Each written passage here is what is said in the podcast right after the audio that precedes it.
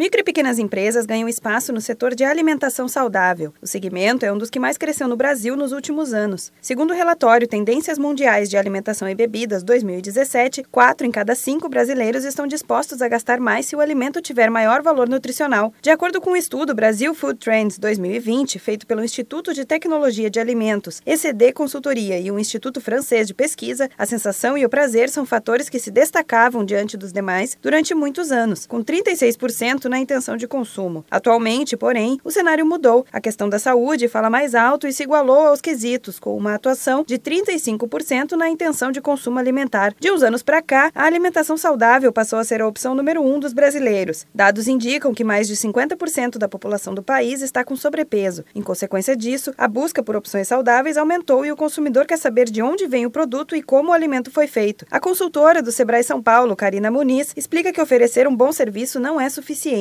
é preciso transparecer o máximo de informações nutricionais. O produto tem que ser bom, tem que ter indicação de como é feito, se é de origem orgânica, se não é, se realmente tem glúten ou não tem glúten. Então, todas as informações, principalmente as alergênicas. Uma pesquisa da agência Euromonitor mostrou que em 2017 o mercado local de alimentos e bebidas saudáveis movimentou quase 94 bilhões de reais em vendas. Com este dado, o país fica na quinta posição no ranking dos gigantes do setor. O mesmo levantamento aponta que nos últimos cinco anos, as vendas no Brasil avançaram mais de 12% ao ano, enquanto o resto do mundo ficou com um índice de 8%. O Sebrae atua com projetos de alimentação fora do lar e na indústria de panificação. A consultora do Sebrae São Paulo, Karina Muniz, explica como funcionam os trabalhos que ajudam os empreendedores dessa área. A gente atua com projetos na área de alimentação fora do lar, né, que é food service, é a mesma coisa, e a gente atua também com projetos em indústria de panificação. São 49 projetos na área de alimentação fora do lar em todo o estado, mais 15 15 projetos de panificação. Não necessariamente todos eles estão com viés da saudabilidade,